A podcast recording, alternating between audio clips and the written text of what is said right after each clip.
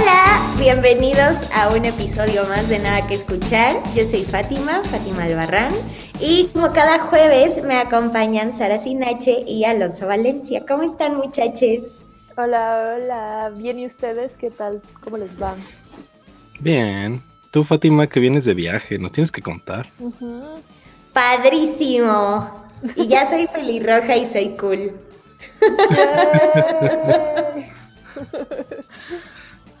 ¿Cómo te fue? Pues bastante, bastante lindo el primer mundo. Allá no hay COVID.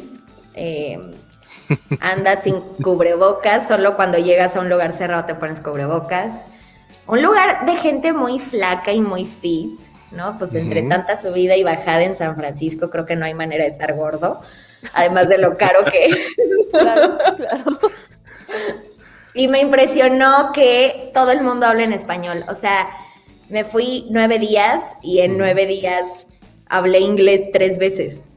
Todo el mundo habla en español y como te piden tu certificado de vacunación, pues ven que lo traes en español y te hablan en español. Em, o así, o para entrar, pues si en, en, algún lugar te piden tu ID, pues das el pasaporte y te empiezan a hablar en español. Eh, o sea, sí me impresionó. Pensé que en Los Ángeles se hablaba más en español que en San Francisco. No sé, dije, como está más al norte, pues no deben de hablar en español. Y no, al contrario. Órale, chistoso. Qué chistoso, yo también hubiera pensado que en Los Ángeles era más latino. Ajá. Pero no. Pues, Oye, ¿te fuiste hasta con certificado de vacunación y toda la onda, Fátima? Así para entrar a todo. Me descargué el cbcovid.gov. eh, y pues llevaba la primera dosis de AstraZeneca y allá en mi tercer día me puse la Johnson Johnson. ¿Por qué te pusiste el caldo? Mucha gente conozco que ya tiene dos distintas.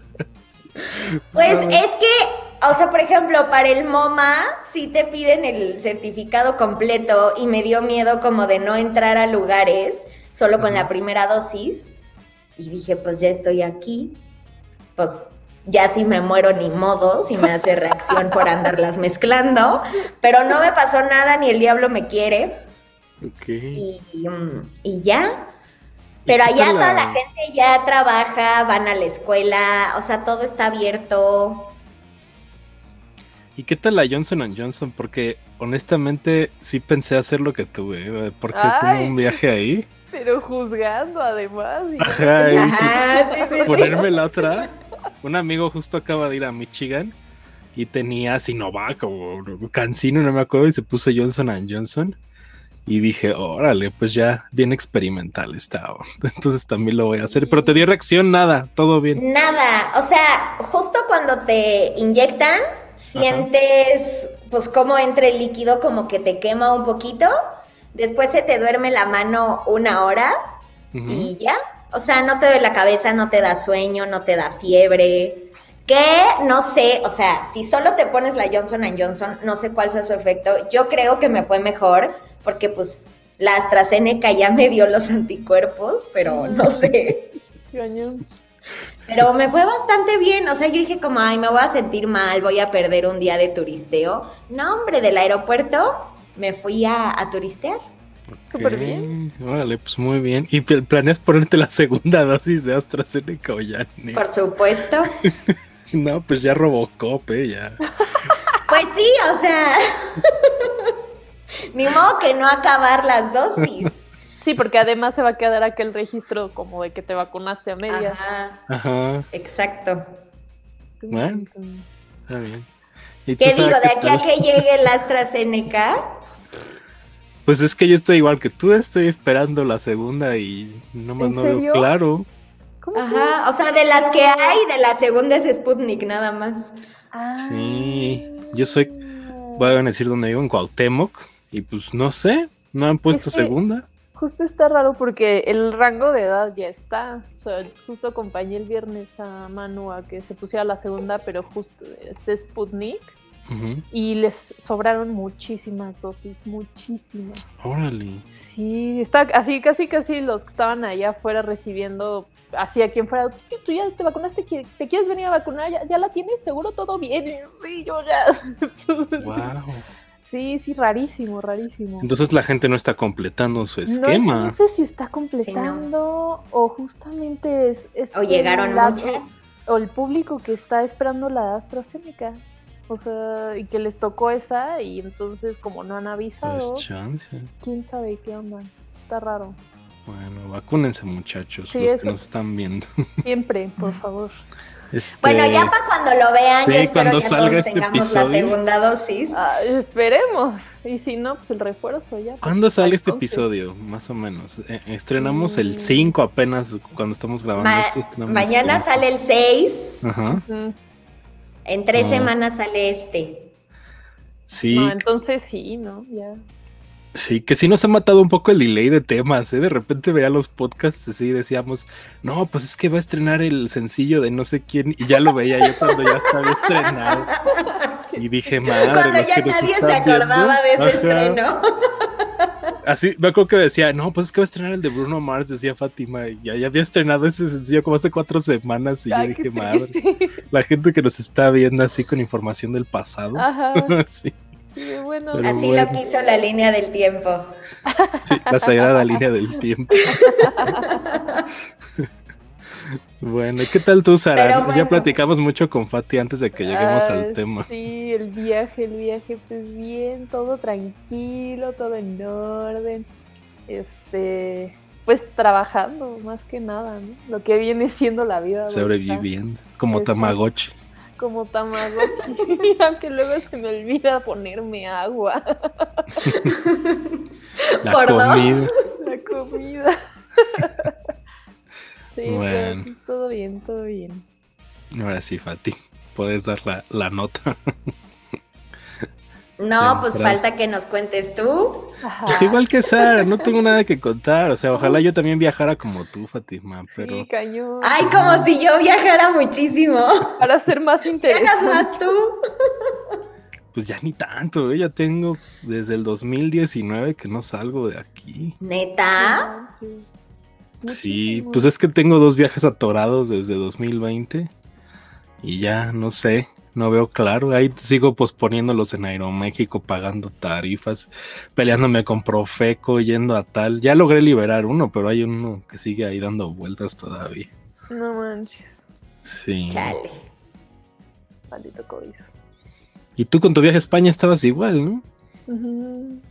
Sí. Sí. Ya ves. en ¿quién va- teoría me quién voy en un mes, pero lo tengo que volver a mover porque no me va a alcanzar para irme en un mes. Sí, no, La espérate. pobreza. Vas a estar como los homeless de San Francisco. Voy a estar afuera de un in and out como alguien me da. ¿Quién me coopera para mi viaje a Europa? Así con un letrero. Voy a ser un fondeadora. Sí. No manches, sí he visto los proyectos de fondeadora de cosas así, ¿eh? De, de coffee. Que dices, madre santa, sí. Eh, la Pues es que perseverancia. está la, cabrón la audacia. ser adulto contemporáneo, güey. O sea, si somos un tamagotchi. Pues, Pero bueno, ya. Mucho mame. Y vamos a hablar en nuestro episodio 9 de las nuevas Lord. Lo quisimos poner como las nuevas Lord, pero creo que también puede ser las nuevas Lana del Rey o las nuevas Florence and the Machine. Sí, Sí. sí. Y pues es que pues. partamos desde que pues abrieron este camino como del pop dark o de empezar a hablar de salud mental o de muerte o de depresión estas tres chicas, Lana del Rey, Florence and the Machine y Lord, que no es que alguien más no lo hiciera, sino que fueron como tres muy relevantes y que por eso le dieron apertura a más artistas. Em, y creo que también gracias a eso las disqueras empezaron a prestar atención como en este indie sad, tirándole al pop. O sea, es que es como una mezcla rara porque no es pop pop. Em, y así. Tengo una pregunta para ustedes. A ver. ¿Creen que el emo está siendo empaquetado como en otros géneros como el indie o el pop? Qué buena pregunta, ¿eh? No sé, Sara, a ver qué piensas. Mm, pues es que lo que ha pasado es que cada vez se branchean más y más los géneros, siento yo. Y, el emo se fue diluyendo en, diferentes, ¿no? O sea, lo podías ir viendo más justo al indie rock o al trip hop o a, este rollo más underground, etcétera. También se ha ido al lado pop justo con estos ejemplos de que encontré un, buen término como basic goth bitches, porque sí parecen pop, pero no lo son, pero son sad girls, ¿sabes? Eh, yo creo que se que evolucionó, porque pues géneros como el punk y el emo que tuvieron como una época muy definida y una cultura que movió y marcó a muchísima gente, pues también creció con la gente que los escuchaba y empezaron a escuchar otras cosas, entonces por eso como que se fue mezclando y la gente veía que este público que los escuchaba se alimentaba de otras cosas y de ahí como que se fue alimentando también el género de otras propuestas y otros experimentos tal vez musicales. No sé qué dirías tú, Alonso.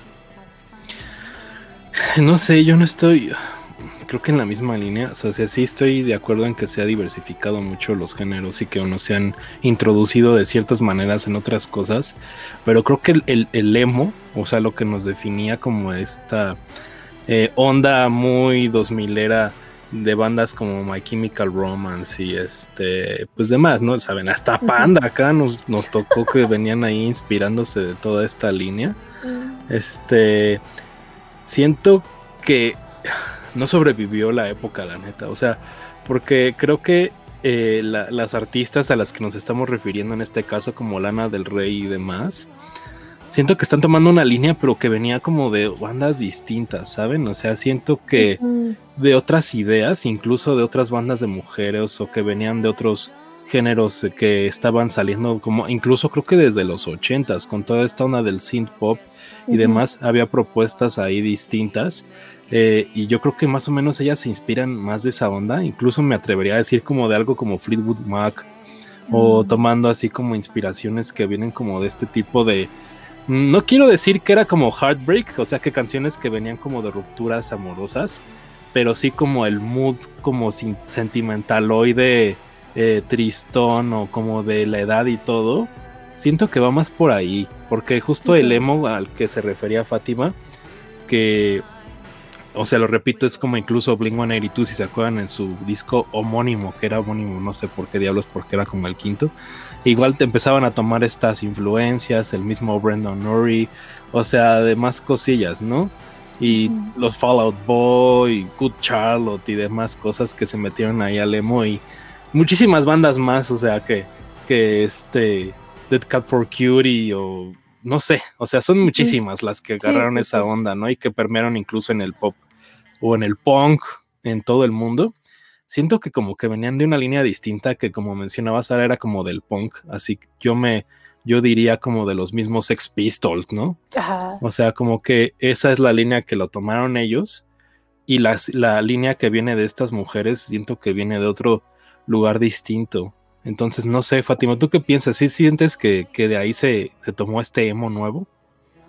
Es que bueno, también investigando, Sara me corregirá, eh, como que la línea ha ido como a hacer música depresiva o de desamor o música triste, porque cuando lloras como que liberas una sustancia que te da como calma o alivio y por eso pues ponemos música triste para ponernos más tristes, lloramos más y sentimos este alivio y eso también como que nos engancha a la música no creo que sea particularmente emo empaquetado, pero pues la línea, o sea, no la línea musical, sino de la letra, podría confundirse.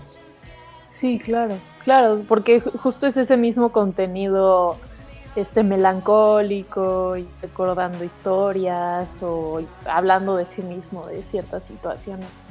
Pero sí, o sea, justo ese efecto que menciona Fati es como, como catártico, o sea, y que podemos pensar que por la misma razón estas mujeres de las que vamos a hablar crean en esta línea, ¿no? Para sacar un tipo de catarsis, para liberar emociones o para compartir sentimientos que, que tienen, que tal vez todos tenemos, pero que ellas escogieron eh, bajo influencia, si queremos decir emo, tal vez, digo, creo que en cada artista, pues, ha de haber una historia de qué escuchaban y que de alguna manera seguro el emo o el punk o el synth pop o otros géneros, la balada, o sea, si nos vamos como a lo más, este, básico del pop, que era esta versión triste, tranquila, que, escuchábamos luego complementando discos de pop más movidos, ¿no?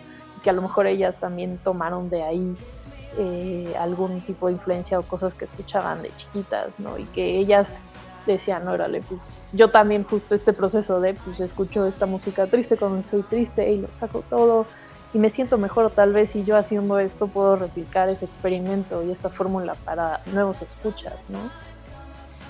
Sí, creo que justo le diste un poquito al clavo como de, lo que tenía el pop eh, y estas influencias como moody, como de dónde venían y creo que justo eh, me atrevería a decir que estas artistas como Lana del Rey o Lord o las que mencionaremos ahorita, Quería mencionar dos ejemplos muy concretos que yo pienso que son como inspiración directa más o menos. Y uno es Four Non Blondes, mm. que si bien son medio one hit wonderescas, pero toda la influencia que tuvo ahí Linda Perry, que estuvo componiendo cosas para Cristina Aguilera, o de, y incluso los productores que estaban detrás de ese eh, conjunto, como que tuvieron mucha influencia del pop que vino después, ¿no? Y creo que también de Bangles, que también es una onda como más de ochentas eh, siento que había canciones que si las escuchan, mucha de la línea que tienen artistas contemporáneas vienen, yo creo que directamente de ahí. Entonces, si bien vuelvo a lo mismo, no creo que vengan directamente del emo, sino como de un pop melancólico. Y de ahí lo explotaron y es lo que tenemos ahora como el pop, digamos, no comercial, porque creo que el pop sigue siendo medio como lo que nos presenta Dualipa, que no tiene canciones tan melancólicas, sino como es más dance, bailable y tal. Pero creo que una parte muy importante del pop actual sí está regido por eso. O sea, como incluso la misma Taylor Swift, que ya la hemos mencionado muchas veces, pero pues todo su disco se basa, el folklore se basa en eso, ¿no? O sea, como en una onda melancólica, que habla como experiencias. La misma lana del rey, yo creo que Lord todavía en mayor grado eh, también es como de hablar del crecimiento personal, de la evolución misma, de cómo es pasar de una edad a otra, cómo era la vida antes de la fama y después que la tienen. Entonces, no sé, siento que va la línea más o menos por ahí y creo que sí es algo totalmente distinto al emo, pero que no creo que toque las mismas fibras, pero a lo mejor tiene un público que venía de escuchar emo y que ahora escucha eso. No sé, creo que, es la misma Fátima, ¿no? Tú sí eras medio emo, Fátima, siento. pues, o sea, nunca me vestí como emo, o sea, jamás me corté el fleco así, ni me maquillaba así, ni usaba Vans. Pero pues sí me gustaba como Paramore o The Main o Fall Out Boy pero yo nunca me consideré emo, solo me gustaba porque según yo era rudita escuchando eso. Mi novia sí es totalmente de esa era, o sea, incluso si lo que escucha al día a día sigue siendo totalmente de, de Vans Warp Tour, ¿no? Como de toda esa época, como de chiodos, este, escucha todos los días, no sé, Against Me, o de repente y, incluso ella creo que no lo ha retomado con artistas así. Entonces, sí conozco mucha gente que, que sí sigue viviendo esa época al máximo, pero pues ya la neta ya está viejón ese, esa onda, ¿no? O sea, sí, yo creo que ya no sobrevivió. O sea, hay ¿quién, quién de esos representantes como del emo que sigan actualmente? O sea, muy pocos. Yo no creo. Pánica de disco, pues más o menos, pero no, no, creo que siga con esa línea. Sí, no. Yo sigo escuchando a The Main, pero soy el 1% que sigue escuchando a The Main. Eh, pero ya también ellos, o sea, ya su look es como con trajecito y ya bien peinados, ya no con estos flecos ni nada. O sea, también ellos evolucionaron y ya son padres de familia. Eh, pero pues sí. ¿Sabes en quién pensé ahorita que, dijiste For Non Blondes? En Daido. Ah, sí, exactamente. Sí, totalmente esa línea. Sí, Daido tenía esa línea, ¿no? Con el No Rent, ese gran disco. Y, este.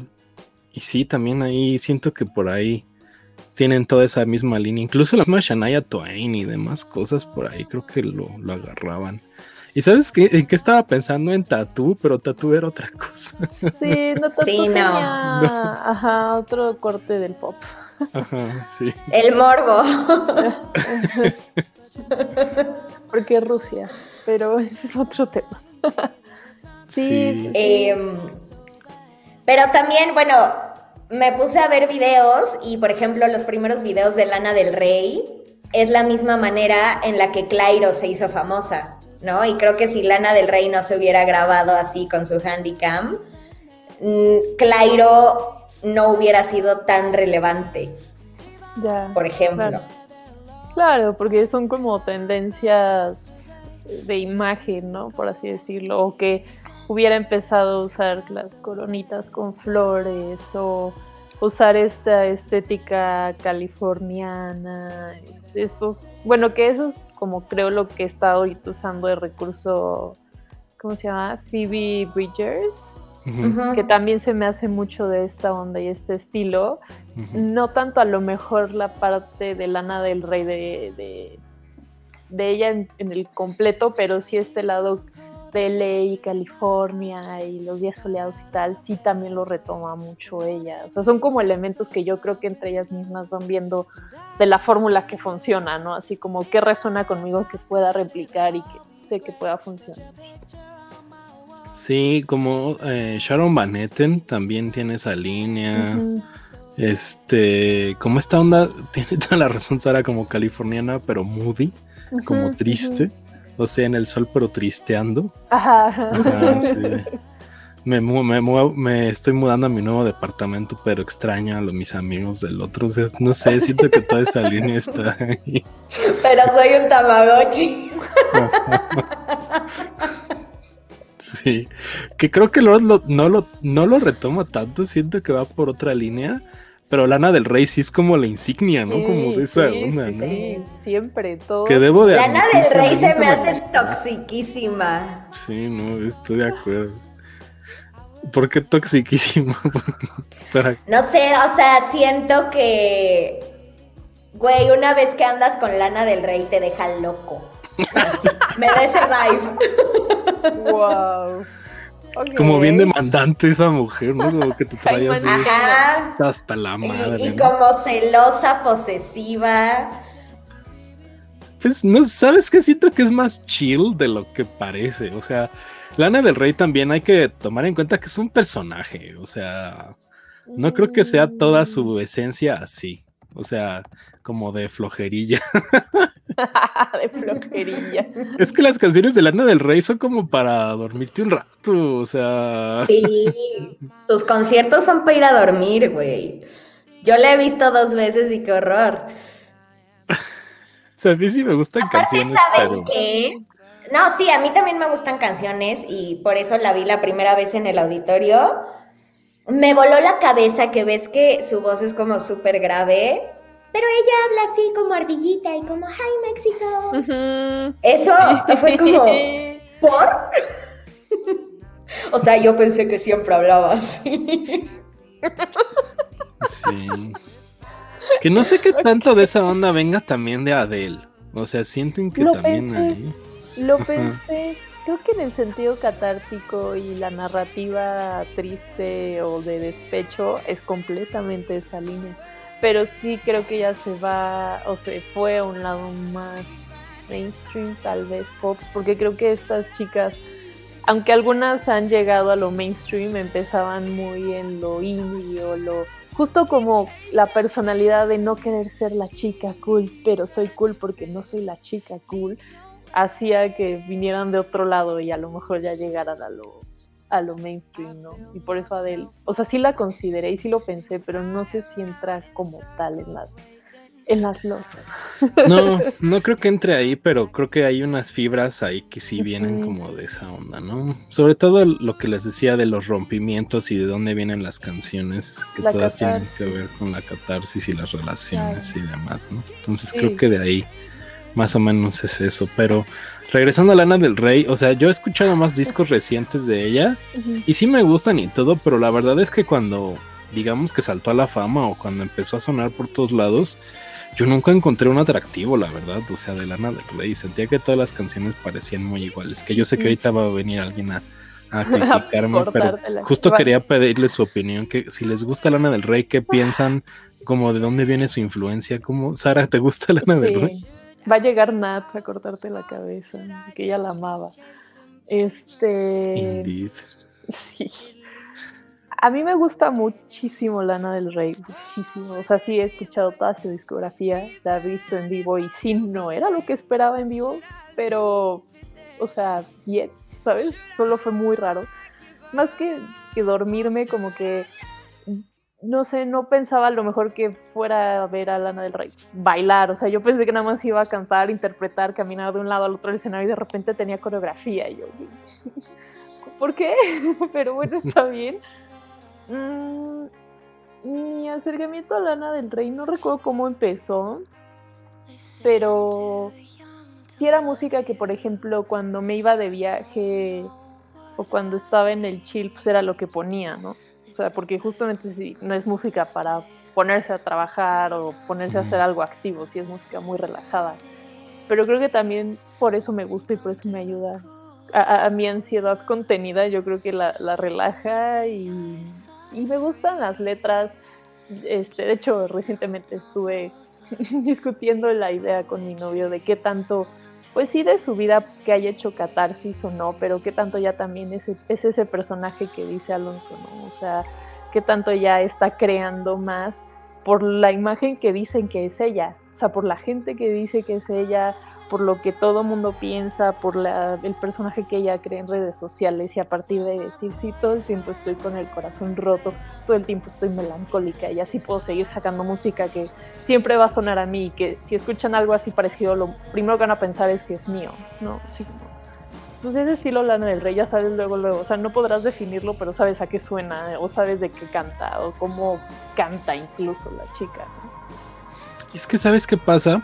Eh, recuerdo mucho lo que decías en el, en el podcast de los discos, de cómo Lady Gaga se transformó en un personaje de Lady Gaga, y siento que eso le pasa a muchos artistas, incluida yo creo, y estoy muy seguro que Lana del Rey le pasa. O sea, no estoy de acuerdo que los primeros álbumes en los que ella era muy, este, igual lo, vuelvo a lo mismo, muy melancólica, sentimental y hablaba de su vida y cosas que vivía ella y tal. Pero siento que no va a ser así siempre, ¿sabes? O sea, siento que ella agarró esta onda y pues la tiene que seguir representando en lo que siga sacando. Entonces, ese es uno de los personajes que yo creo que sí está creado. O sea, a raíz de lo que ella era. ¿Sabes? O sea, por ejemplo, yo sí veo a Lizo, por ejemplo, creo que Lizo se siente más auténtica porque siempre se está peleando y dice, no, pues así soy yo y por qué no les gusta Rumors y no sé qué tal, ¿no? Entonces siento que ella puede mantener la esencia más fácil porque su personaje no se basa como en una, digamos, una línea muy definida que sea solo una cosa.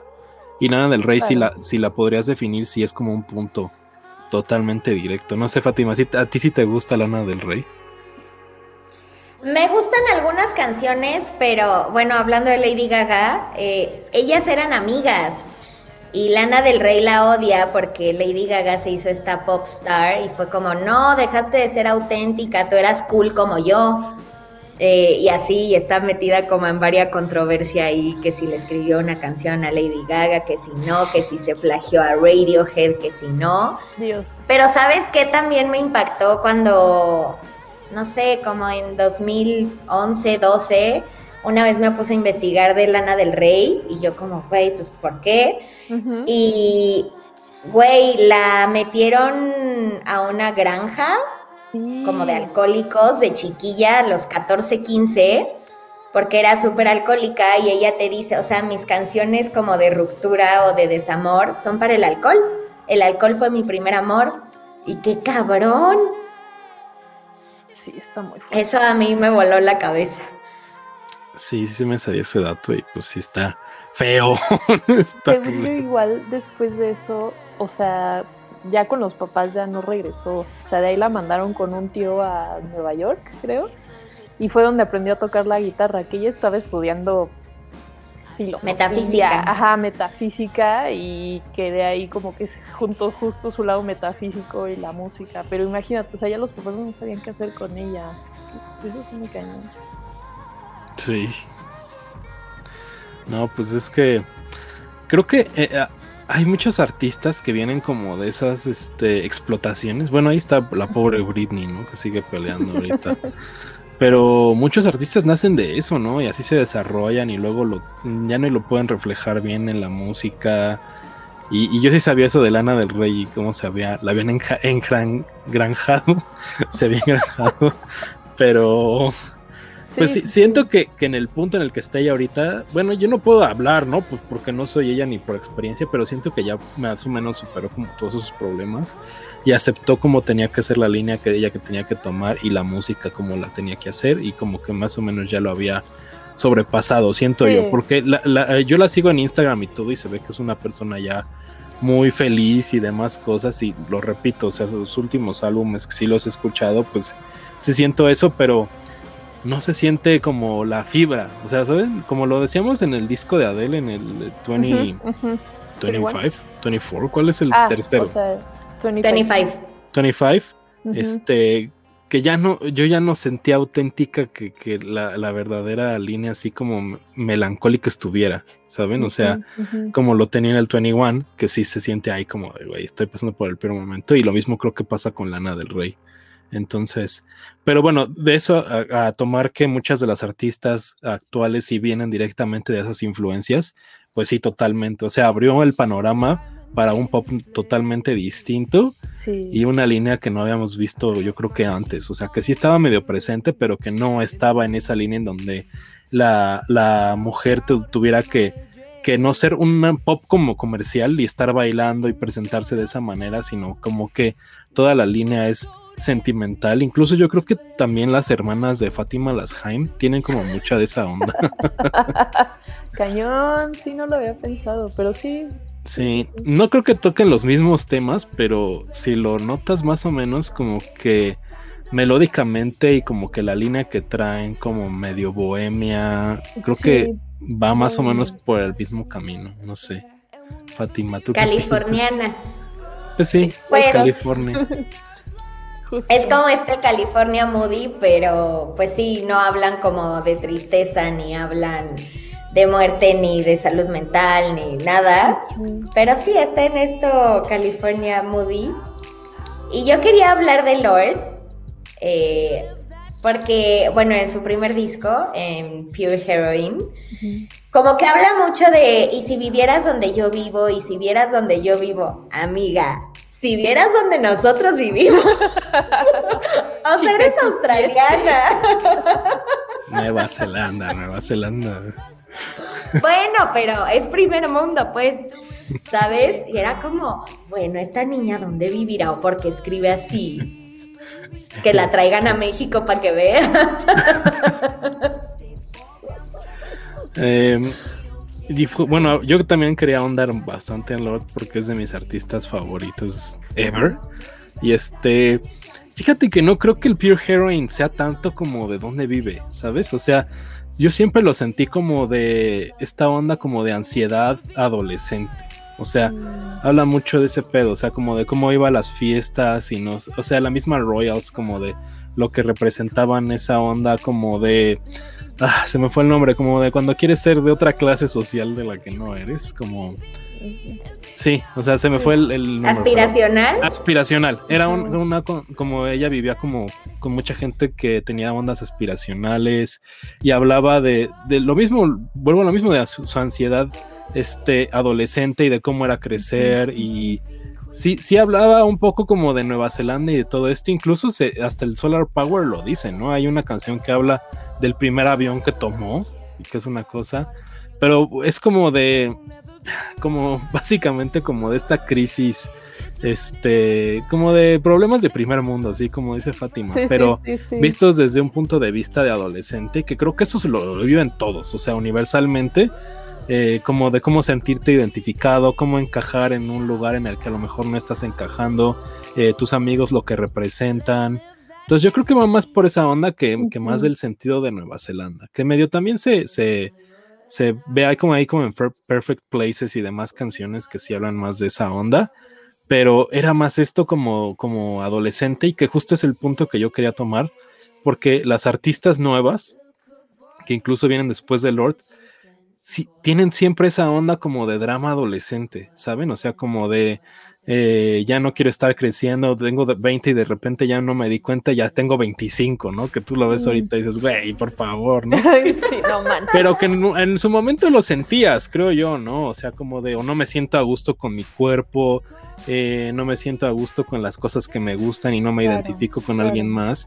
Entonces Lord sí lo representaba yo creo que a la perfección y fue por, por lo que mucho que encajó ese disco, el Pure Heroine, y que incluso se eh, transmitía a personas de 30 años para arriba, porque digo, a mí ese año yo todavía más o menos estaba más joven, pero recuerdo cómo había pegado ese disco en, la onda chaborruquesca, ¿no?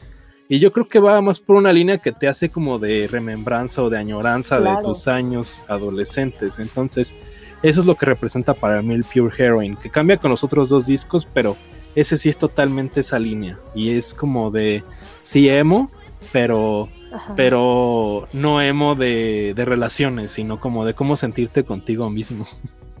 ¿Qué vas a decir? Dato curioso que acabo de ver en Wikipedia, ese disco se estrenó el 27 de septiembre del 2013 y ese mismo día se estrenó el Days Are Gone de las Haim.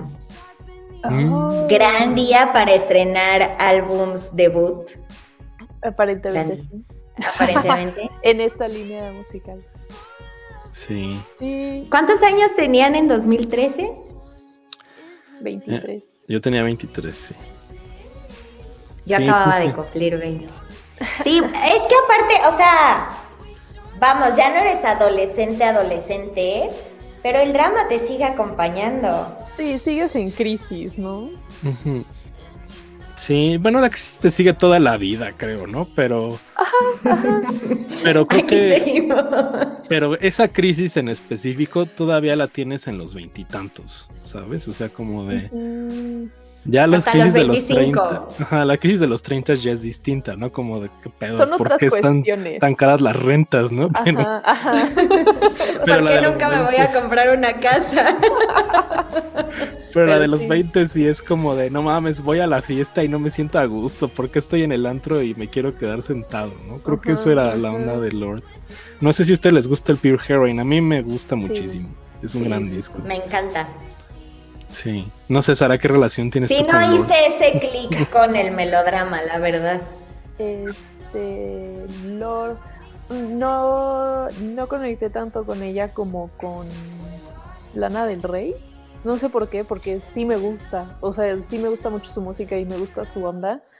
Pero no sé si porque justo la escuché cuando empezó con el Pure Heroine y estaba esperando tal vez a ver qué más hacía. O sea, que no se fuera a quedar como un One Hit Wonder, que muchos en el momento dijeron que es lo que iba a pasar, ¿no? Que sí, Royals este, fue un hitazo y pegó cañón, pero que sí iba a ser lo único que iba a sonar de ella, ¿no? Y que hasta ahí iba a quedar. Y sale el melodrama, ¿no?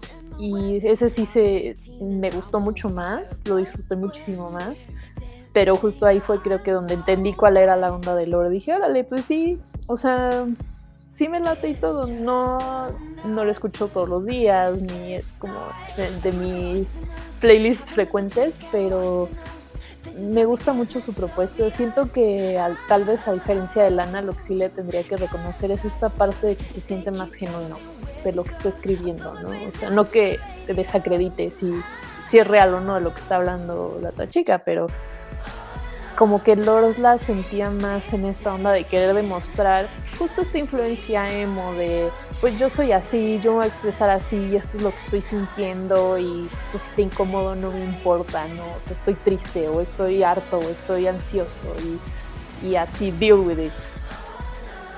Sí. Sí, creo que eh, a mí con el melodrama no, no lo podría saber como... O sea, pienso en el Pure Heroine y pienso en esta Lord adolescente con pedos, ¿no? Eh, de no sabe cómo encajar.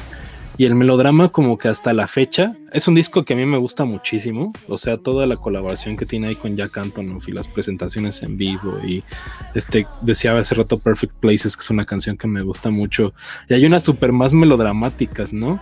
Este, pero no sé, como que siento que es una evolución del Pure Heroine con lo, como con la edad, pero no, no hay un tema que yo encuentre que lo defina. O sea, si ves de repente el Solar Power, pues claro, es este. Sí, no, ya otra cosa. Onda veraniega y ella sufriendo en la playa, ¿no? Pero, pero este, el melodrama como que es algo. Poniéndose las uñas. este, sí, poniéndose las uñas en el salón, este, drogada, ¿no? hay muchas canciones de Lord que hablan así directamente de las drogas que se mete, que eso se me hace así. O sea, en el Solar Power hay una que dice que se que tiene coca o no me acuerdo qué. No me acuerdo cómo va la letra, pero sí dice algo como de mientras todos están metiendo coca y marihuana y así es como de órale, pues qué avanzado, ¿no? Que creo que justo es el, en la onda que le tocó con su amiguita Taylor Swift también, porque hubo un momento donde esa Taylor Swift ahí no se despegaba de mi pobre Lord. Y que fue súper criticada como en esta foto que también salen las Haim, pero que Lord le está agarrando como el pie a Taylor. Sí. Que la bajaron de todos lados. Fue como un 4th of July o algo así. Dios. Es que, ¿sabes qué sentía yo? Bueno, me voy a desviar del tema, pero hubo una época en la que Taylor Swift tenía como una amiga en turno. Y ahí yo vi de repente estaba Lord, creo que Selena Gómez, este, entonces eso a mí me molestaba mucho, como de, ¿por qué? No, entiendo, no, entendía por qué. Porque pasaba un año en los Grammys del otro año y ya Taylor Swift estaba sentada con otra morra. Ya no estaba ahí. Entonces hubo una época en la que esa morra fue Lord y no sé en qué términos terminaron, porque yo ya no las he visto que tengan alguna relación o que se hablen o tal. Sí, no, no, no, no. No, pero no sé, melodrama, Fátima, ¿a ti te gusta? el disco? Me gusta mucho más Pure Heroine, no hago tanto clic con melodrama, pero me gustan un par. Y, ya, y padre. Nada más. Este. Bueno, a mí es un disco que sí me gusta un buen. O sea, creo que las canciones que más me gustan son las que menos pegaron, así como las más desgarradoras. Este, bueno, Homemade Dynamite está chida. Este, ¿cómo se llama esta? Esa la eh, hizo con Tobelo. ¿A poco? No sabía. Este, bueno, Greenlight, que era la como el primer sencillo, Liability está chida. Eh, Yo creo que Y Writer in the Dark. Con Taylor, o sea, fue por Jack Antonoff, porque Jack fue el productor de del melodrama y fue cuando eran amiguitas. Cierto, sí, claro. Pero fue primero el melodrama y ya luego vino el folklore, ¿no? Que también lo produce Jack No, pero Jack Antonoff está con Taylor desde... ¿Desde antes? Ajá. Ah. Creo que desde el 1989. Ahorita te lo... Sí, creo que sí. Lo investigo. Sí, sí, sí. Este, sí, creo que sí. Me suena, porque esos discos tienen como muy, muy presente esa línea, ¿no? De Taylor Swift. Justo. A ver, ahorita que lo cheque. Ya se trae vuelta. Bueno, decía que el melodrama a mí sí me late. Y yo diría que está a la par del Pure Heroine y Writer in the Dark, que es una canción así súper melodramática y donde se ve que Lord está sufriendo. Y no sé, esa línea me gusta mucho. Que no está presente en el Solar Power, pero pero está bien. O sea, yo recibo el Solar Power como lo que es, como un cambio. Pero a ver, ya Canton si estaba con Taylor Swift, ya lo encontré. Pues lo que estoy encontrando es que también estuvo con Lana del Rey. Entonces aquí ah. vamos viendo el eh, ¿cómo se llama? El patrón. Ajá. Que por cierto, ya Canto nos va a venir al Corona Capital con los Bleachers. Pobre, con Bleachers. Sí, es que ya les había dicho que ese güey tiene OCD y está muy cabrón, o sea, no puede tocar a la gente y todo. Y siento que andar de gira covidosa y venir a México va a ser un sufrimiento para ese güey. Va a ser un logro. Bueno. Pues capaz si la pasa de variedad. Como Fátima en San Francisco, mucha variedad. la base de variedad. Este, bueno, yo, quería hablar de alguien más que no se reconoce tanto, pero que creo que tiene una influencia también directa como en esta tendencia, que es Marina and the Diamonds. Marina. Sí, yo también la iba a mencionar, qué maravilla. este, es muy buena que justo está dando como un comeback sentido últimamente porque la he visto mucho en TikTok, no sé qué diablos. Ajá, pero aparte de eso, como que hay mucha gente que le está descubriendo por primera vez. Ok. Y, este, y siento que ella también hablaba de estos problemas eh, angustiantes de la personalidad y de llegar a otros lados, sobre todo Hollywood, que es esta canción que, que, habla como de cómo la confundían, que no es Shakira ni Catherine Zeta Jones. Y justo ese tipo de letras que, que Marina de Diamonds, Marina eh, lo ponía como más pop, no tan melódico, pero sí se sienten esas letras y además de que ella se siente auténtica y está como quejándose en el escenario y sufriendo y poniendo letras que tienen otros contextos que uno no pensaría y que tal cual no es pop como comercial, ¿saben? Entonces, no sé, Sara, ¿tú qué piensas de Marina que también la ibas a mencionar? Ay, es que es increíble. ella me da una vibra. O sea, cuando escuché, la escuché la voz me sonó como entre Florence, Regina Spector, como ese estilo. Pero el feeling que trae se me hace muy, o sea, de, de, este, de sus inicios, que era como más rock, punk, así, como Blondie como esta onda rebelde, pero rockera, pero muy, muy auténtica, muy ella, como dices, ¿no? Y me encanta. Digo, ahorita lo que hace ella es como más synth pop. También sí se queda como en esta parte retro de los ochentas, pero se me hace que es muy buena en su estilo y que no sé si sea el hecho de que estuvo mucho tiempo creciendo en Europa y que apenas ahorita por alguna razón está empezando a crecer acá en Latinoamérica, pero sí he visto que le están redescubriendo mucho y cuando pues lleva una carrera ya de 10 años más o menos, o sea, no es nueva, ¿sabes? Y está a la par, Lana del Rey igual su primer disco es de, de esa época, de 2011, o sea, iban creciendo juntas y, lo que trae ella pues sí es muy auténtico, muy original, como fresco, aunque no sea un sonido que se acabe de inventar ella, ¿sabes? Sí. Justo ella, bueno, su primer disco es del 2010, que es The Family Jewels, que a mí me gusta muchísimo.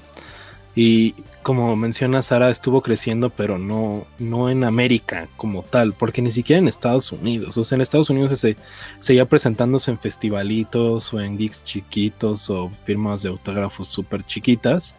Y siento que fue en otros territorios donde la, valoraron más, diría yo, a Marina. Y justo tenía, como menciona Sara, este estilo rebeldoso que viene como de Blondie, de Joan Jett, pero con estos toques, este, como igual que hablan de ella misma y como de cosas que ella vive y de la, incluso de los choques entre eh, culturas, o sea, choques culturales y demás cosas que Blondie y Joan Jett pues no lo presentaban tanto porque pues en esas épocas no era la línea, ¿no? Sobre todo este Debbie Harry, eh, que creo que tenía como otra onda distinta. Este, entonces, no sé, eh, Fátima, si te gusta Marina and the Diamonds, o qué piensas de su influencia o no influencia. No, la verdad me gusta mucho. Una lástima, o sea, que no fuera un hitazo. Y la primera vez que la vi, se me pareció a Ina. Mm. Como que la cara es muy similar. Eh, y no sabía, pero viene de familia griega, entonces pues a estar cool como educarte en Inglaterra, pero con toda esta cultura griega y, creo que es bastante padre. Em, espero la traigan algún día. Uy, sí. Y mm, también he visto que o sea, sus influencias son Madonna, Britney, Patti Smith, Shirley Mm. Manson, Gwen Stefani, o sea, que le gustaba mucho cómo se vestía Gwen Stefani y así. Entonces creo que tiene de mucho de dónde agarrar, pero desde el contexto europeo, entonces está bastante, bastante padre. Y sí, su primer disco es del 2010 Sí. y ha tenido cinco discos, me parece. Sí, o sea, sa- ¿saben qué pasa con mucho con Marina? Que siempre es más joven y la ves ahorita y pues sí ya se ve mucho más adulta, ¿no? Que, que en los primeros videos. Y creo que eso, justo porque yo me ha tocado mucho que me le he topado tanto en TikTok, que hay gente como de, güey, ¿a poco Marina ya se ve así? O sea, de gente que vuelve a lo mismo que le está descubriendo, Ajá, ¿no? ajá. Entonces es como de, no mames, pues sí, ya creció. y Sí, sí, como sí. menciona Fátima, tiene esta línea que yo siempre he dicho como que es de modelo cantante, como Ina y la misma Dua Lipa. Ujú. Ajá, Entonces es esta onda que está súper guapa y aparte pues canta chingón, ¿no? Que es una cosa bien extraña. Incluso Top Low como que también un poco, ¿no? No sé. O sea, ¿se- ¿o sienten que no va por esa línea? Ustedes que son Sí. más fans. Es que, Pues no, como que a Tobelo le vale verga. ajá. Ah, pero sí es guapilla. Ay, o sea, Ah, es preciosa. Es hermosísima y también habla de desamor, unas cosas tremendas, pero no sé si es su onda. Siento que ella sí se fue por el pop europeo, 100%. O sea, que su onda es más por allá. Y por eso también acá tuvo como un mini momento con, con el primer disco, pero pues ha sacado más discos y yo no he visto que tengan ni la mitad de la recepción que tuvo el primero. O sea, nada. Mm, mm. No, para Ya está, bueno, a mí me gusta mucho el de la portada roja, más que el primero, o el de Lady Wood. Y no, no fueron relevantes, pero lo hace bastante bien y también sus conciertos y da todo y brinca y enseña chichis y padre. Sí, es Gran show. sí, la verdad, sí. Pero bueno. ¿Qué sigue Fati en nuestro tema? Pues no sé si quieren hablar de Florence como hablamos en nuestro primer capítulo o si ya nos vamos como a las nuevas Lord o, o gente que es relevante gracias como a esta piedra que picaron entre Lana, Florence y, y Lord. Tengo aquí una lista bastante, un poquito grande, la verdad, muchachos. A ver, danos la lista. Mira, anoté a Halsey, Mm, Sí, a. Melanie Martínez, a Billie Eilish, Sí. a Benny, Clairo, Tones and. Nine, Ujú. que con su Dance Monkey fue que nos dio una pandemia. O sea, Pero yo creo que ella sí es el otra mundo onda. se ¿no? enfermó. Entonces Nice sí es diferente, ¿no? Es como dance. Que justo Pero estaba creo viendo. que no hubiera sido relevante si no hubieran estado estas chicas antes que ella. Pues chance, pero justo estaba viendo su historia y vi que empezó en la calle. o sea, era artista callejera y. Órale, no tenía idea. También Sí. puse a Aurora.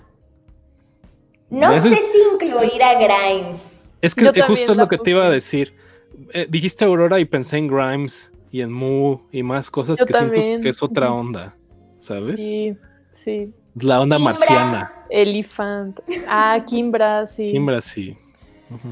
Está Phoebe que va a participar en el Red Taylor's Version eh, en un featuring con Tay Tay.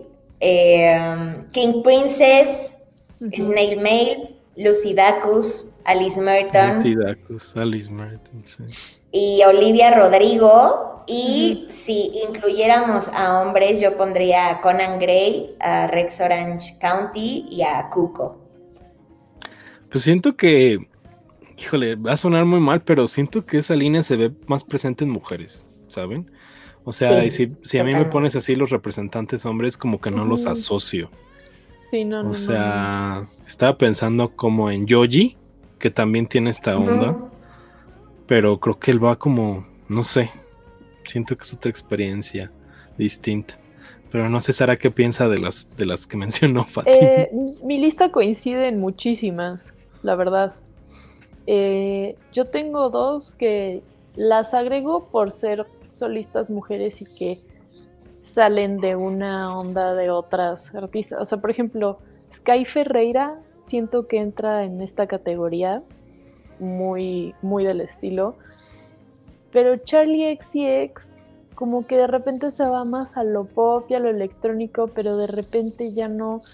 O sea, como que siento que es esta artista, no sé, o sea, siento que sí es pop, porque al final toda esta parte viene de una línea popera, pero no sé dónde acabar de posicionarla, como su sonido.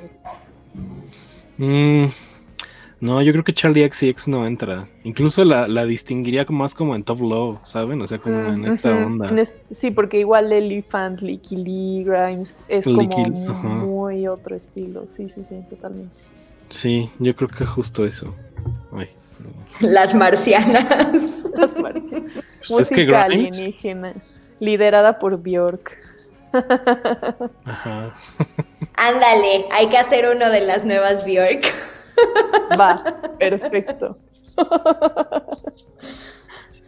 Pero sí, a mí Halsey me parece increíble, guapísima, la amo forever.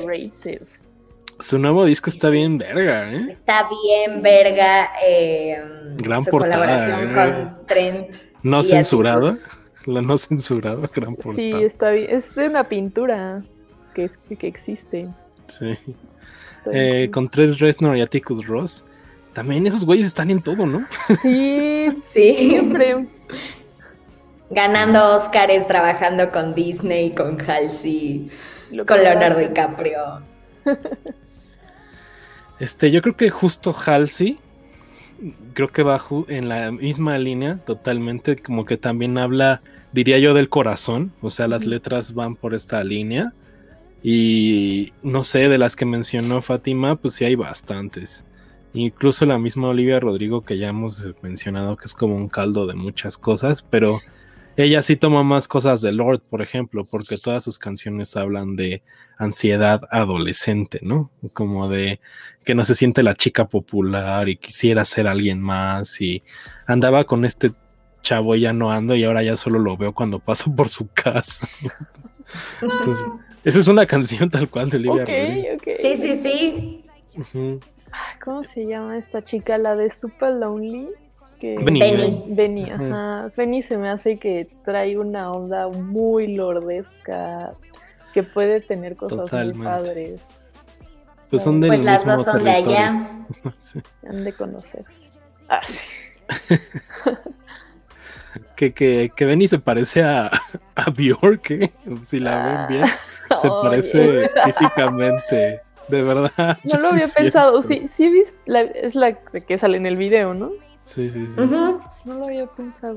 Tendré que volverla a ver. No, nadie se parece tanto a Bjork como los Tokyo Hotel. O sea, son sus hijos. Pues es que son del norte también, ¿no?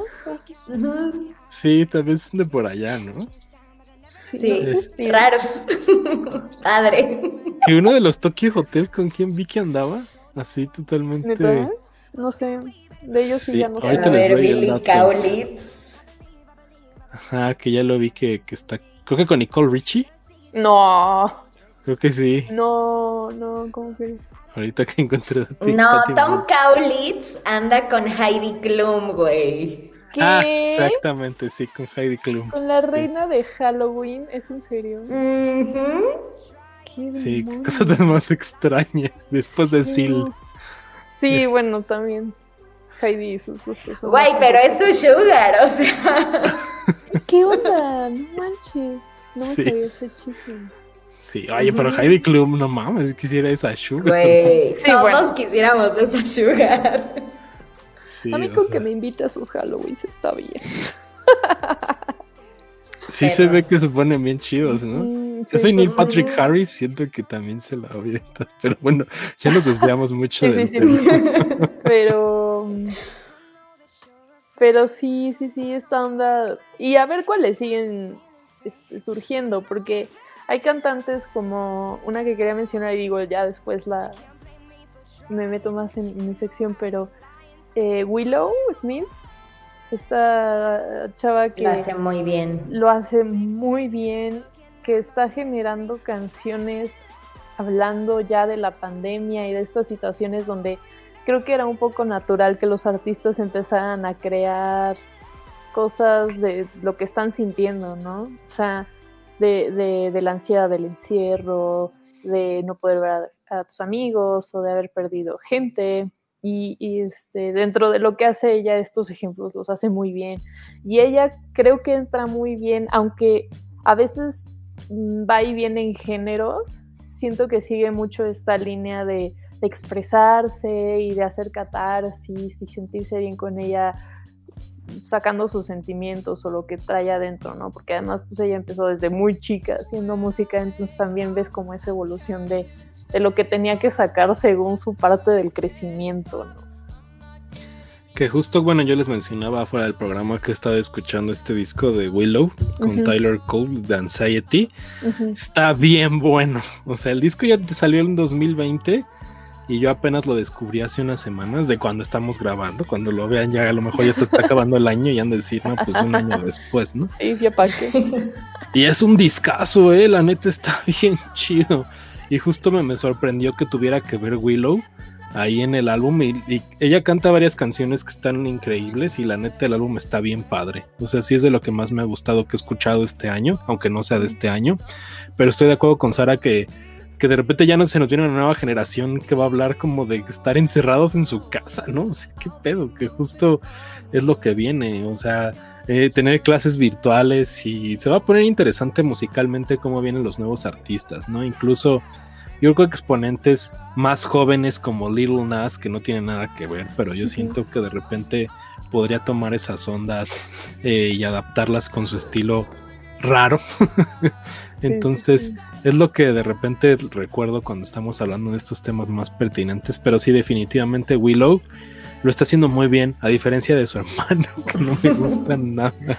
nada.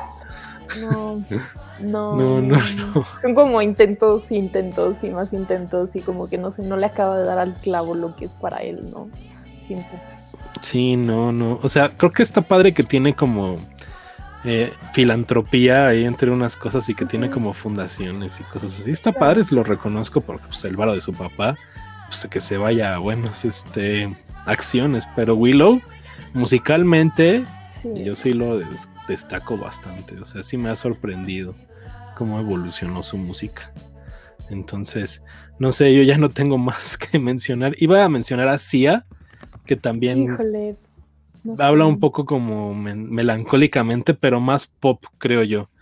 Y si se dan cuenta con todas las canciones que ha compuesto, que están en otros artistas, creo que ahí se nota más también como de las raíces de las que viene. Y creo que va un poquito a la par con lo que mencionábamos hace rato de, de dónde vienen las canciones y que no es un pop tal cual. Que con sí creo que sí se siente más comercialoso, pero Luego ella sí habla como de cosas fuertes que ha vivido, ¿no? Y problemas de alcohol y demás. Entonces... De suicidio, es muy fuerte, muy, muy fuerte. Pero sí siento que se va más a lo pop. Totalmente. Sí, no sé, Fati, ¿tienes alguien más? Mm, pues, ah, es que me quedé pensando en Cia. Y como en todo este pedo de que no me vean la cara para que no me sexualicen o cosas así, que también lo retoma Billie Eilish como me gusta la ropa holgada para que no me sexualicen. Em, y así que por cierto acaban de salir los nuevos tenis de Billie Eilish. Eh, pero sí es como raro ver cómo se ha transformado el pop, ¿no? Como, no sé, voy a poner de ejemplo a una Katy Perry con California Girls y unos años después, ¡pum!, tienes a Billie Eilish llorando negro, rarísimo en los videos. Eh, y pues jala un chingo de banda, creo que Billie Eilish lo hace muy bien para su generación. No me considero target, me gustan algunas canciones de la Billie, pero así como I Fan From Hell. Madres. ¿No? Fuertes declaraciones. Sara, ¿ibas a decir algo? Este, no, pues eh, sí, definitivamente no somos ya el, público al que estaba dirigido lo que es Billie Eilish, pero sí se rescata muchísimo este producto que viene trabajado de las Lana del Rey y las Lords. de, este lado melancólico y de no tener que ser la diva feliz, la basic god bitch al final.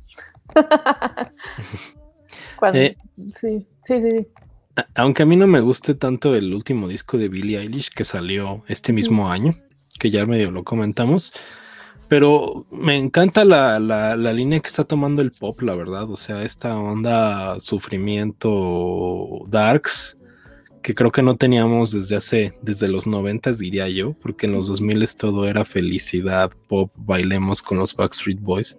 Obvio había artistas ahí que también eran otra onda y llegan después como, volvemos, a lo mismo con Lana del Rey y demás, pero creo que ahora es la tendencia, ¿saben? Y antes no era la tendencia. Entonces Billie Eilish siento que es la que lleva el estandarte, que ya hemos hablado muchísimo de ella en el podcast, pero volvió a abrir esta puerta que yo creo que estaba medio cerrada y que tenía el Lord ahí agarrada con una mano y la misma lana del rey. Entonces siento que la tendencia actual y lo que va a venir va por la misma línea de ansiedad, de vuelvo a lo mismo adolescente, llorar por el novio que me dejó y tal. Y creo que...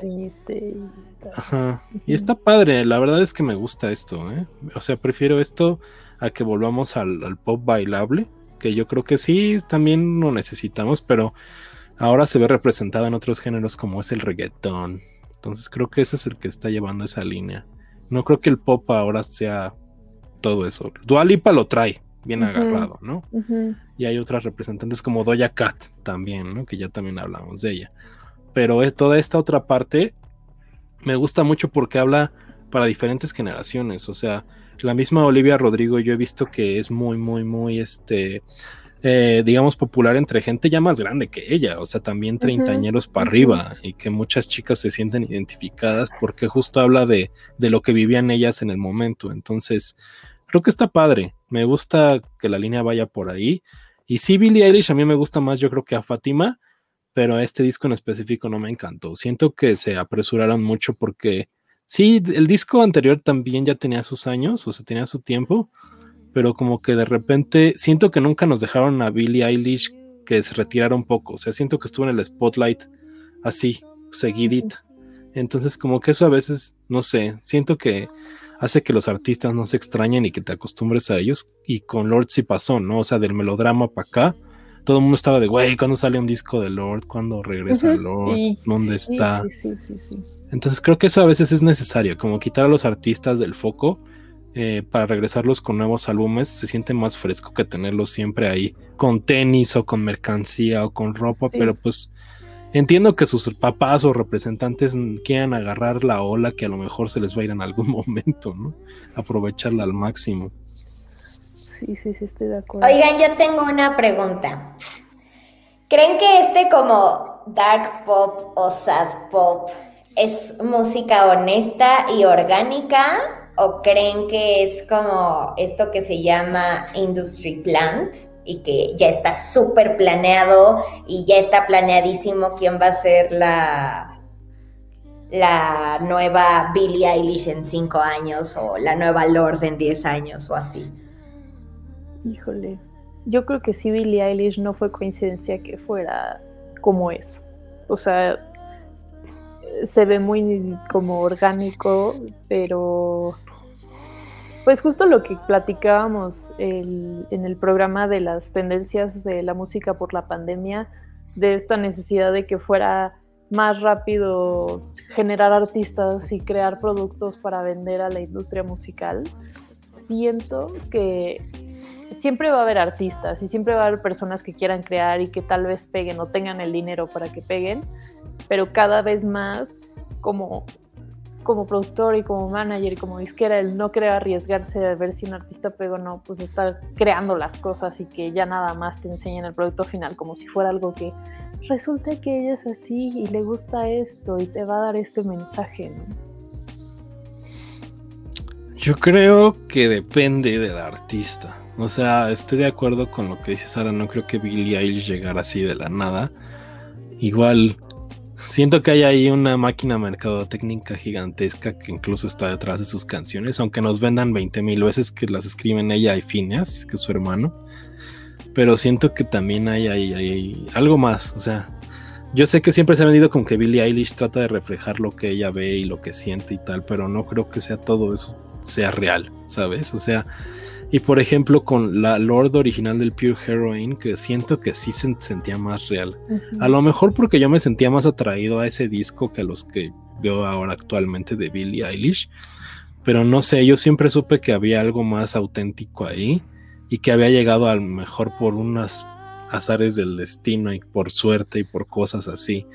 Entonces, no sé, o sea, sí creo que hay movimientos mercadotécnicos que incluso me hacen cuestionar lo que dijimos en el programa del K-pop, que yo decía como de dónde viene lo real y de dónde se hacen las bandas en garage y ahora que yo creo que en realidad ya no pasa tanto, ¿saben? O sea, es difícil que, que veamos un artista que de verdad haya nacido así de la nada y que llegue. Creo que ya está, como se mueve la música actualmente, tiene factores que creo que ya no se benefician de eso. O sea, no sé. No sé, Fátima, ¿tú qué piensas? Pues una Halsey sí se me hace como muy auténtica, pero también me pongo a ver como las críticas que hay hacia Clairo, ¿no? Como, ay, es que esa morra, su papá es millonario, y pues, güey, ¿qué papá millonario no va a apoyar a su hijo? ¿sabes? O sea, es como, pues si yo también tuviera papá millonario, me gustaría que me apoyaran. O como se le criticó en su tiempo a, Lana del Rey, ¿no? Que también, no, pues es que su papá tiene mucho dinero y por eso pegó.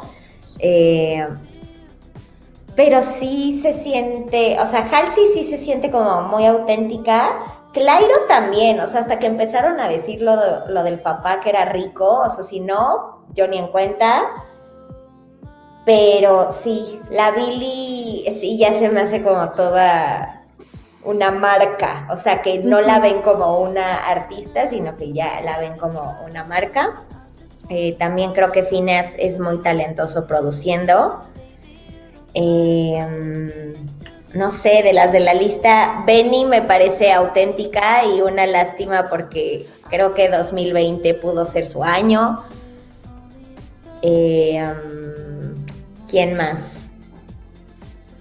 Phoebe. Y Olivia sí, o sea, Olivia es 100% la industria queriendo poner a, un representante de, los centennials. Sí, eso sí es totalmente puesta. ¿eh? Eso sí, no tengo la menor duda. Sí, sí, sí.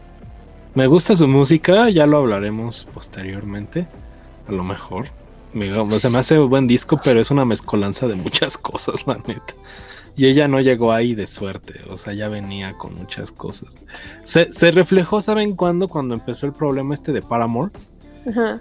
Que, que, que, yo leí que había otras canciones que habían estrenado ese año y que se les iban a dar a Olivia Rodrigo y ella por cuestiones de tal no las recibió. Entonces, cuando ya está una onda así de un artista que tiene un nuevo álbum, pero ya había un deal anterior de canciones que iban a darle o cuáles le iban a funcionar.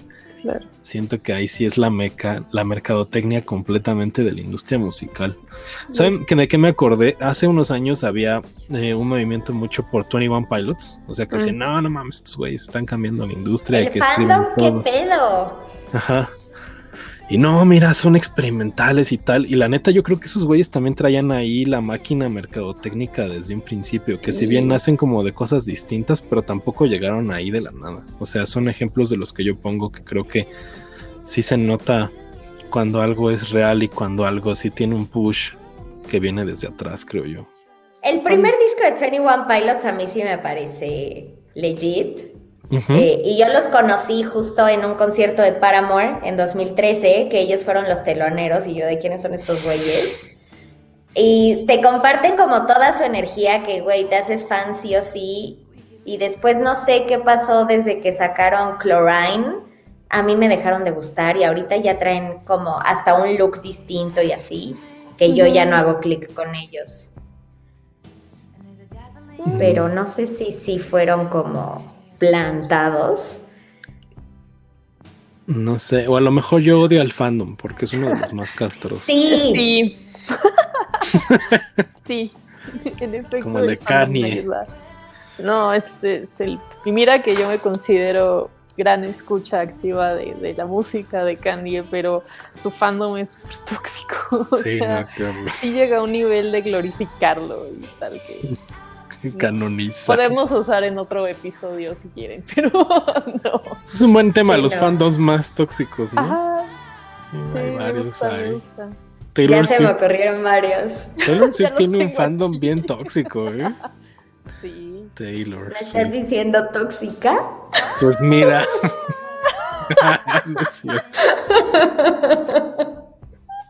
Pero ya vamos a nuestras secciones, o güey, este programa va a durar tres horas. Eh, Sari, ¿qué canción nos vas a presentar hoy?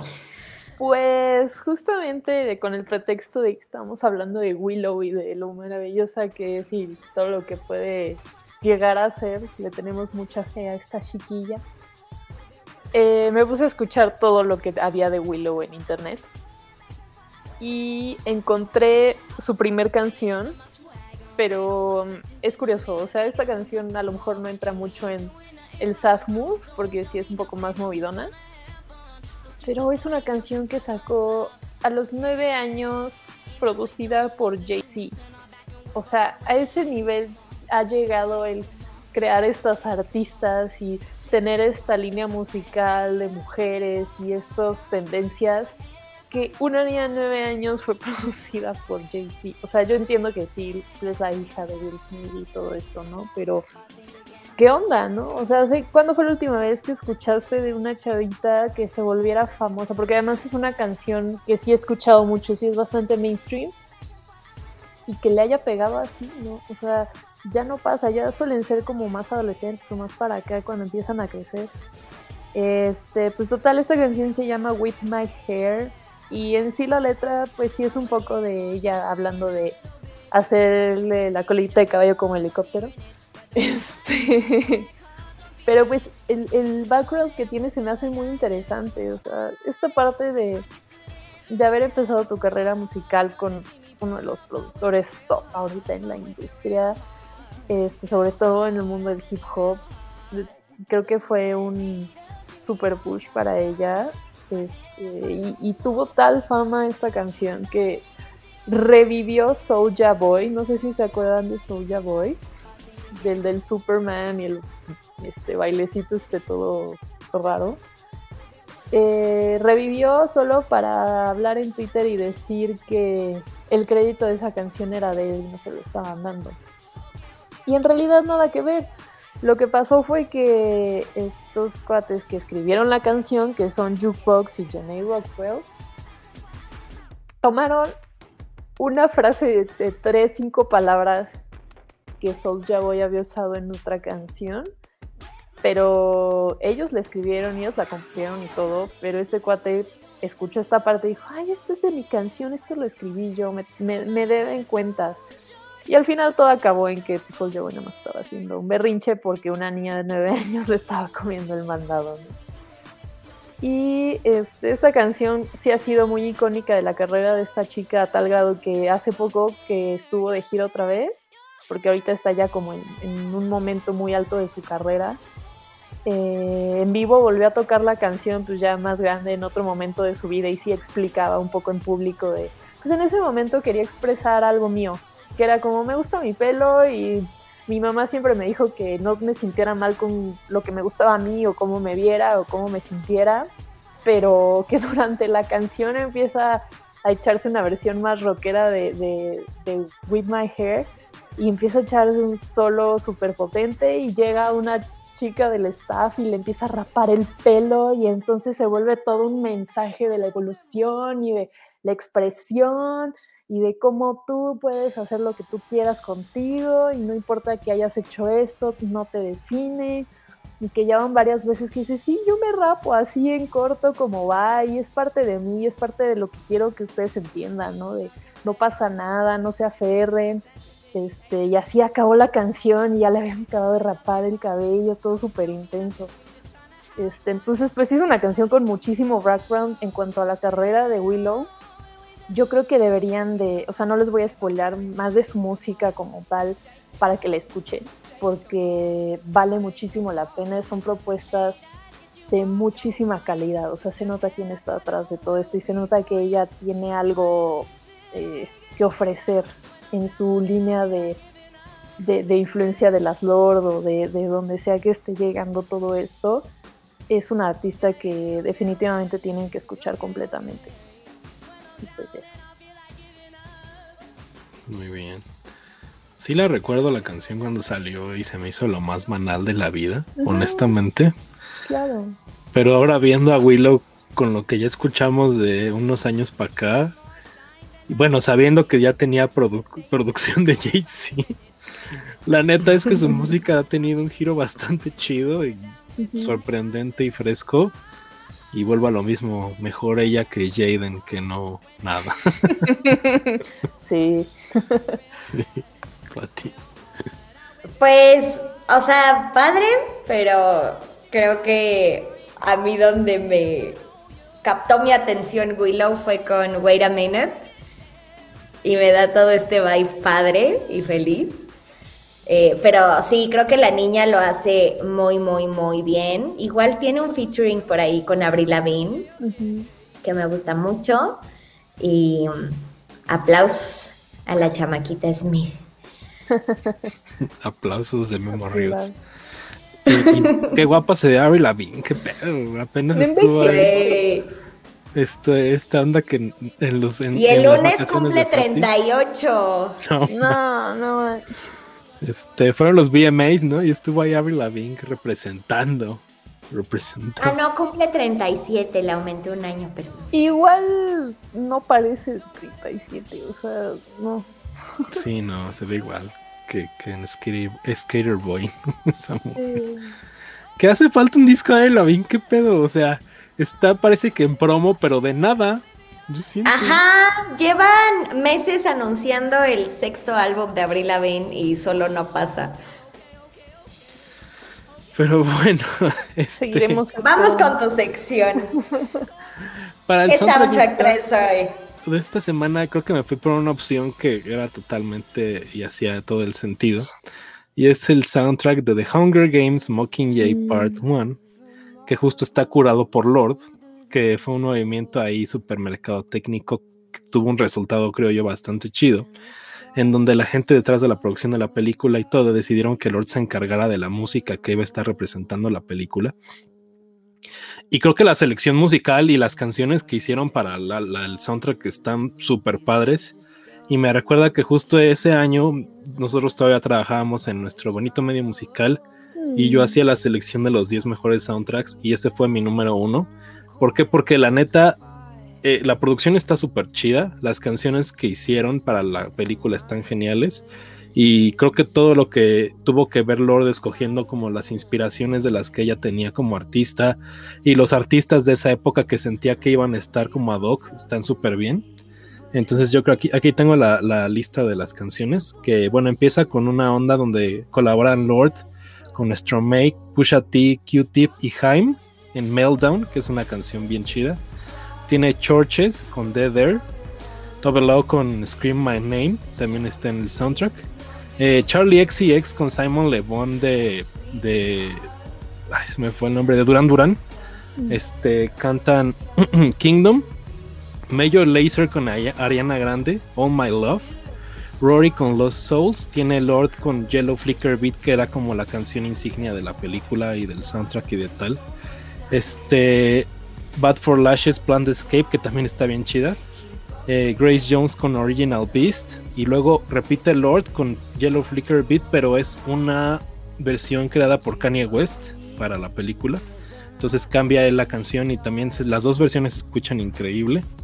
Eh, y de Chemical Brothers con Miguel, que es This Is Not a Game, y, son, y cierran otra vez con Lord, que es eh, Ladder Song. Y yo no, no, sé por qué pensaba que aquí estaba Atlas de Coldplay, pero ese viene en el otro soundtrack de Hunger Games. Es en el que sigue. Pero la neta es una selección musical bien chida. No sé si la película sea lo mejor de la vida, pero la verdad es que el soundtrack se me hizo en su momento y se me sigue haciendo increíble. Las canciones, todo está perfectamente bien seleccionado y pues claro, tiene toda la vibra de Lord. Y la neta es que se sentía en ese momento como una Lord distinta, porque era más agresiva en el soundtrack con canciones como de movimientos revolucionarios y tal, y no era tanto el melodrama, porque ni siquiera estábamos todavía en esa época del melodrama, venía antes de que estrenara el disco, entonces es como una lorde intermedia, que yo siento que no se ha reflejado en ninguno de los dos discos. Y la selección musical está súper chida, la neta sí les recomiendo el soundtrack. Y pues échense las de los del Hunger Games, todas las películas tienen buenos soundtracks, la verdad es que se rifaron. Incluso la que canta Jennifer Lawrence está padre. Y como recuerdo después venía la de Coldplay que también estaba súper chida. Y buena selección de todas las películas de Hunger Games. Se parece a la selección de las películas de Twilight que también estaba padre. Sí, era bueno estaba chida la selección de, los soundtracks de Twilight. Yo no soporto ver las películas, pero buenos soundtracks, la verdad. Entonces, no sé qué piensan del soundtrack este de Hunger Games, Sara. Sí, una maravilla, definitivamente. Me encantan los soundtracks de, Hunger Games. Siempre me, han gustado. son variados, pero a la vez les ves el, tema, ¿no? Como dices, que, que ahorita Lord pues justamente tenía que ser agresiva, por así decirlo, y revolucionaria, porque el desenlace de esa historia, de esas películas, justo tenía que ser esta batalla final, revolución, este, de, la distopia y tal. Lo hizo muy bien. O sea, creo que sí le dio al grano y, y no se. O sea, no se quedó en su sonido como tal, ¿sabes? O sea, nos enseñó también qué le gusta a ella, qué escucha, qué conoce, qué pega. O sea, son, por eso la variedad es que me ha gustado tanto de este tipo de discos, ¿no? Que no están encasillados en que suenen a lo mismo, que sea el mismo tipo de canciones, sino que sí te den como algo muy 360. Sí, de acuerdo. Pati. Yo me acuerdo que esa de Yellow Flicker Beat eh, la estrenaron antes de la película, ¿no? Y siento que por esa canción me dieron ganas de ver la película y solo vimos a Jennifer Lawrence gritar ¡Tita! Y así. Pero sí, son muy buenos esos soundtracks y, me gustó tu elección para este programa. Sí. es la peor película de Hunger Games, a mi parecer. Las otras le ganan. A mí me gusta mucho Catching Fire, que es la 2, y la última, pues es más acción. En esta solo están como encerrados en un búnker. Es medio de hueva, pero las canciones están chidas. Y Fati, tu sección, ¿qué vas a odiar esta semana? Esta semana creo que voy a odiar a Melanie Martínez. La verdad es que yo no hago clic con esta niña, ni con su estética, ni con sus videos. No, o sea, como esto de, que todo tiene que ser colores pastel, no por el pelo. Sí, sí, sí. No sé, no me gusta. ¿Como que te haces fake? Pues no que se me haga fake, pero la verdad, o sea, tampoco creo que tenga mucha gracia la niña. Eh, pero igual, es que yo no soy target, siento que va para para chavos. para la chaviza centennial. Eh, pero por ejemplo, también te puedo decir como no soy target de Billy, pero creo que lo hace muy bien. Y con esta niña no soy target, ni me gusta, ni hago clic, pero padre, cada quien. La íbamos a tener en México en el en el Tecate en el Tecate, en un festival que no se hizo. No, no era el Pal Norte, era el de aquí, el que iba a ser en el autódromo. Ah, el de la aguilita. Sí. Bueno, ese. El Tecate, ya te echaste el golazo, así que nos patrocina Tecate. Emblema. Emblema, ay Dios, sí es cierto. Este... este... iba a venir y no se logró.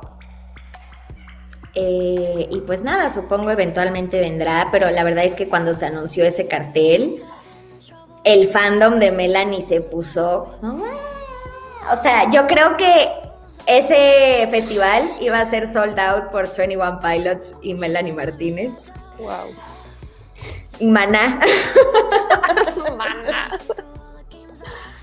Dios. Em, y ya, y, y pues no sé, o sea, como al final del día no estamos en una disquera y no estamos en estos que nos plantan el gusto o el deseo por cierto artista o por cierta música, pues no sé decir si, si, su música es orgánica, si es plantada, eh, si trae a todo un equipo de marketing detrás o, o qué.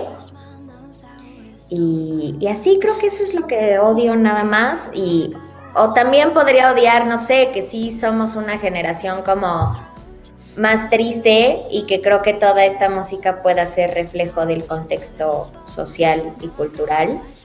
Eh, no sé, pues que no ponemos como mucha atención en, en banda depresiva eh, y luego tenemos pues suicidios de artistas o así, y es como, ay, ¿por qué? Y es como, ponte a escuchar su música, por favor, lo estaba gritando. Em, y así, poner más atención a eso, muchachos, si llegaron hasta acá, vayan a terapia, por favor. y, ya no tengo nada más que decir de, de cosas que odié. Este, yo estoy de acuerdo contigo de Melanie Martínez, no me gusta su estilo para nada. O sea, siempre he sentido que esta onda, como menciona Fátima Pastel, es como de gente que vio María Antoinette de Sofía Coppola y lo, vomita en los álbumes. Y esta es como kitsch, pero mal hecho. Bueno, kitsch es mal hecho, ¿no? Pero como pero Todavía más. Pero todavía más mal hecho, ¿no? sí, yo estoy totalmente de acuerdo. Es una artista que a mí no me, no me embona para nada, no siento. O sea, incluso la misma Billie Eilish, que tampoco, como mencionas, no es nuestro target, pero Melanie Martínez para nada, así de plano, que sí le he dado oportunidad y todo. Y no, no, no siento que, que haya algo que yo rescate, pero pues que justo, e, es justo de esos artistas como de las estrellas fugaces, que siento que aquí se va a quedar, o sea, ¿sabes? Ella siento que sí no va a pasar. Y pues del lado, del lado que menciona Fátima de los artistas que se nos van, pues creo que cada vez es menos. Bueno, ahí tenemos varios ejemplos medio recientes. Pero ojalá no le pase a Post Malone, quiero decirlo de nuevo. y ya, no sé, Sara. No, sí, a mí ella ni me viene ni me va, la verdad. O sea, al no ser el público y yo tampoco como sentir curiosidad tal vez de su propuesta. Eh, o sea, sin, comentarios. Bueno. ¿Creen que le haya copiado el Lucas Cia o a Cruella? O a Ana Torroja. no, es Mónica Naranjo. Sí, a Mónica Naranjo, qué Pues igual el pechoncito. Este, a Mónica Naranjo. Este, no, pues creo que más bien le copiaron a Lucas Sara a todas esas. Obviamente, pero pues eso es tema para otro día. este, no sé, la neta, de dónde venga esa onda. Pues puede ser que incluso se lo hayan hecho a propósito, o sea, como, como vieron que con CIA funcionaba y todo esto, así como, ay, vamos a hacerte diferente. Pues, sí, también es eso. Bueno, algo más que podría odiar, eh, como de este sad pop, es que lo escucha la banda que se cree única y diferente. y pues hay un chingo. Y ya ser única y diferente se volvió mainstream. Sí, voy a mencionar algo muy estúpido, pero el otro día me salió un TikTok, perdón, de una chavita yo sé, o sea, son chavitas de 15 años que están haciendo así TikToks. Pero dice, ay, cuando a nadie le gusta la música que a mí me gusta, ¿no? Y en el, y en el caption del TikTok decía, es que a nadie le gusta a gorilas. Y dije, no. Qué pedo, ¿no? Este, me dio mucha risa, le di un screen cap, se los mando. Pero sí, toda esta, esta tendencia de, güey, yo soy el único que escucha tal, me da mucha hueva, perdón. O sea, métete a ver cuántos escuchas hay en Spotify, ¿no? sí, güey. No, pero aparte somos 7 mil millones de humanos. De ver, genuinamente crees que eres el único. Sí, por combinación, probabilidad. O sea, no, no hay manera. Sí, no. Pero pues cuiden su salud mental, yo creo. Eso es lo importante. de los que les aman el sat pop. Y hagan catarsis, muchachos. Siempre ayuda. Hagan catarsis con el arte, bailen, compongan, sean músicos. Pinten. Pinten. Sí, nos hacen falta músicos aquí en México. Más. Desde la oleada regia, pues ya no hay como así no, Contra el machete para acá no hay nada. va, va, va. ya bien mal todo. Bueno. Está bien, está bien. Pero bueno, si llegaron hasta aquí, muchas gracias por aguantarnos, porque creo que hoy divagamos muchísimo, pero estuvo padre. Em, recuerden seguirnos en Twitter, estamos como Nada que Escuchar, y en Facebook y en Instagram estamos como Nada que Escuchar Podcast. Y muchachos, den sus redes sociales, por favor. Este, a mí me pueden encontrar en TikTok, en Instagram y en Twitter como Sara G sin.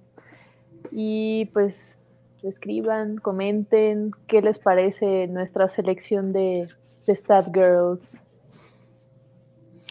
Yo me acabo de dar cuenta que no me cambié el nombre porque no debería de estar aquí mi handle. Ah, ahí está su usuario. Aquí está, se me olvidó de los otros podcasts. Entonces aquí está, miren, Alonso Valencia J. No le tienen que buscar más. En todos lados, ahí está. ¿Y tú, Fati, A cómo mí también me encuentran en todos lados como Fati Albarrán, Fati con Y. Eh, ya abrí TikTok y ahí ando como señora haciendo trends viejos. Pero padre. Un problemón editar, ¿eh? Pero padre. Me gustó tu último TikTok, por cierto, que me salió en mi For You page. Dije, ay, mira, qué bonito. Ah, qué chulo, qué chulo. Con sus trends de, de, hace dos años. Qué bonito. Gracias por participar. Pero bueno, muchas gracias. Nos vemos el próximo jueves para el último episodio de la temporada 1. Se nos fue de volada. Se va a poner bueno. Sí, sí se va a poner bueno ese final de temporada. ¿eh? Vale. Deberíamos de tener un invitado especial. Que sea. Este... Adiós. Iba a decir Sheeran, pero bueno. Está bien. Adiós. Adiós, bye.